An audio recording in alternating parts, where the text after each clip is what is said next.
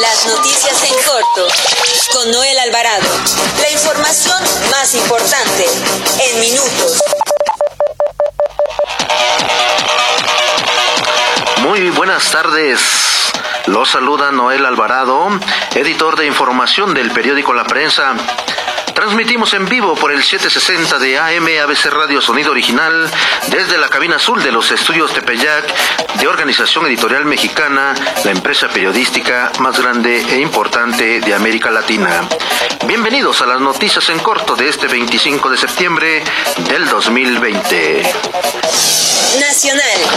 A seis años de la desaparición de los 43 jóvenes de la normal rural Raúl Isidro Burgos, la investigación presenta luces y sombras entre el dolor y la esperanza.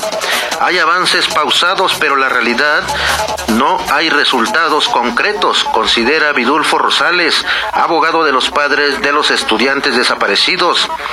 En, ese, en este tiempo dijo, seguimos sin saber cuál fue el, el desenlace de los normalistas. La llamada verdad histórica no fue real. Las investigaciones continúan. Los jóvenes siguen oficialmente desaparecidos. La herida permanece abierta y las protestas se eternizan.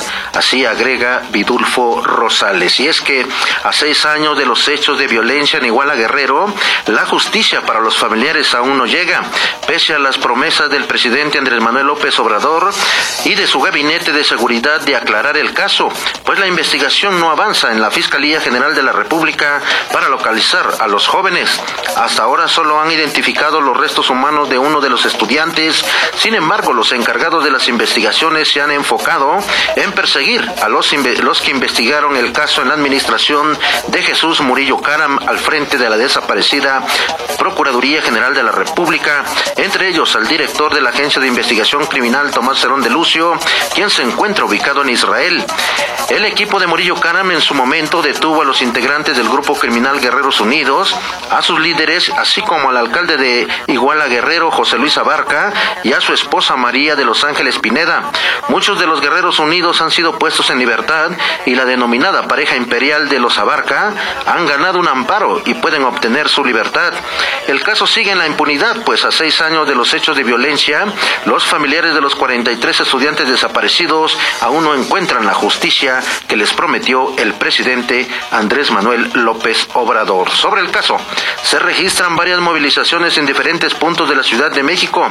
Un grupo de familiares y estudiantes, así como del colectivo Huellas, colocaron las fotografías de los 43 en el muro del puente que comunica a la Fiscalía General de la República en la glorieta de los insurgentes. En otro tema, Aeropuertos y servicios auxiliares comprometido con la profesionalización y actualización constante del sector aeronáutico nacional e internacional reafirma su apoyo a través del Centro Internacional de Instrucción para mejorar la competencia técnica y el conocimiento del personal aeroportuario y aeronáutico. En el último trimestre del 2020 ofrecerá dos concursos, dos cursos de capacitación especializada para los profesionales del sector con los cuales podrán elevar su, su preparación y actualización en navegación basada en el desempeño del 9 al 13 de noviembre y transporte de eh, baterías de litio por vía aérea del 7 al 18 de diciembre. Aunque en la Ciudad de México se han perdido 218.431 empleos formales, principalmente en los sectores comercio y servicios, se han tomado medidas para salir de esta crisis al brindar apoyos a las personas que han perdido su trabajo por la pandemia sanitaria por COVID-19. Así lo señala la Secretaría del Trabajo y Fomento al Empleo. En otro tema, la jefa de gobierno de la Ciudad de México, Claudia Sheinbaum, ordenó el despliegue de mayor presencia policial en el Zócalo para evitar cualquier tipo de acto de, de violencia ante la confluencia de dos grandes manifestaciones como es el eh, aniversario de la desaparición de los estudiantes de Ayotzinapa y el plantón que se mantiene eh, de la agrupación Frente Nacional Anti-AMLO. También le informo que las oficinas públicas y privadas reanudarán sus actividades hasta que se llegue a semáforo verde.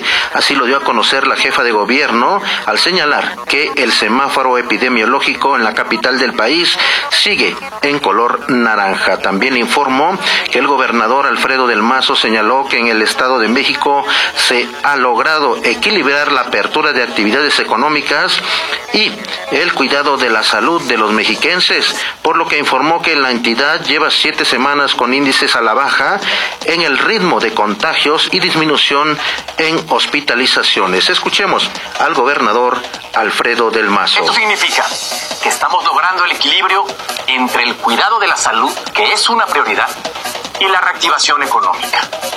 Este logro es muy importante porque nos permite seguir avanzando. Durante las próximas dos semanas seguiremos en semáforo naranja. Esto nos permite continuar con las actividades económicas de manera muy responsable. Se continuará con las actividades económicas en el Estado de México de manera muy responsable, dice el gobernador Alfredo del Mazo. Además, el gobernador del Mazo estuvo en el municipio de Apaxco, donde indicó que el programa del salario rosa no se ha detenido y continúa llegando a las manos de las amas de casa para seguir apoyando la economía familiar en ese tiempo de epidemia. Señaló que este programa está en las mejores manos, ya que al llegar a las mujeres, ellas son quienes saben cuidar y velar por el bienestar de toda la familia. También le informo que el Partido Revolucionario Institucional, el PRI, de la Ciudad de México alineará sus propuestas y ofertas eh, eh, oferta electoral al paradigma de los objetivos de desarrollo sostenible de la Agenda 2030. A cinco años de que los líderes mundiales suscribieron esta hoja de ruta en la Asamblea General de la Organización de las Naciones Unidas, el presidente del PRI en la Ciudad de México, Israel, Israel Betanzos Cortés, hace un compromiso de cara al 2021 para ofrecer proyectos sostenibles en diversos rubros como empleo digno, disminución de las desigualdades y seguridad pública. En el contexto de la pandemia, no solo es importante impulsar proyectos relacionados con la salud, salud y el bienestar, sino también mejorar la economía popular, dijo el dirigente del PRI en la Ciudad de México, Israel Betanzos. También informó que los alcaldes de la Ciudad de México parecen que no conocen la ley de los derechos laborales al pretender quitar el tiempo extra y las guardias de la nómina de los empleados del gobierno de las alcaldías Gustavo Amadero, Xochimilco, Azcapotzalco, Iztacalco, entre otras. Y es que la misma jefa de gobierno de la Ciudad de México, Claudia Sheinbaum, declaró el pasado mes de marzo que no habría ningún tipo de reducción en su salario que afectara el ingreso de los más de 105 eh, mil trabajadores que pertenecen al Sindicato Único de Trabajadores del Gobierno de la Ciudad de México. A los alcaldes se les olvida que este beneficio es un derecho adquirido desde hace muchos años por la base trabajadora y que nadie puede pretender reducir o eliminar parte de su salario a menos en estos y menos en estos tiempos de pandemia. Nota roja.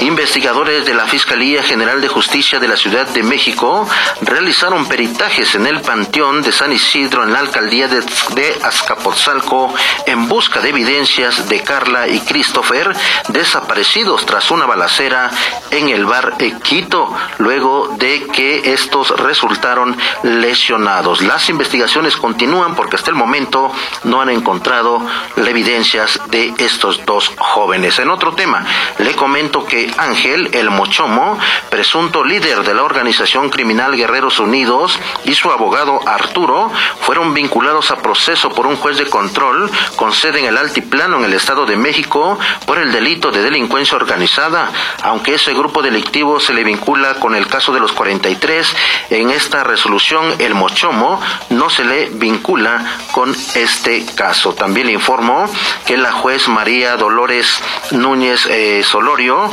eh, juez cuarto de distrito de amparo en materia penal, otorgó la suspensión definitiva a Rosario Robles contra la prisión preventiva que se le impuso por el delito de ejercicio indebido del servicio público relacionado con la estafa maestra. Sin embargo, la medida cautelar no implica que la ex titular de la Secretaría de Desarrollo Social vaya a abandonar la prisión. También le informó que agentes de la Policía de Investigación cumplimentaron las órdenes de aprehensión contra Juan Alberto y Alan, ambos de 30 años de edad por el delito de violación, así como contra Eddie Jair, de 19 años, acusado de violación agravada. Amigas, amigos, con esto concluimos las noticias en corto de este 25 de septiembre del 2020. Continúe, continúe con la programación de ABC Radio y con Jerry en cabina. Nos escuchamos el próximo lunes. Pase usted un excelente fin de semana.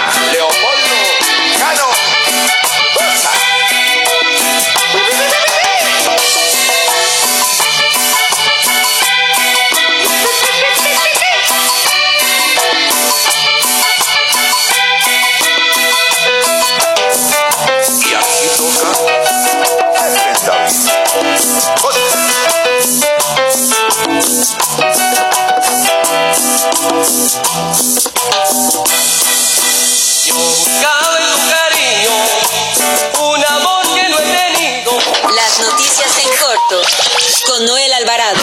La información más importante en minutos. Visítanos en www.abcradio.com.mx. Síguenos en nuestras redes sociales y escucha nuestros podcasts en Spotify y iTunes.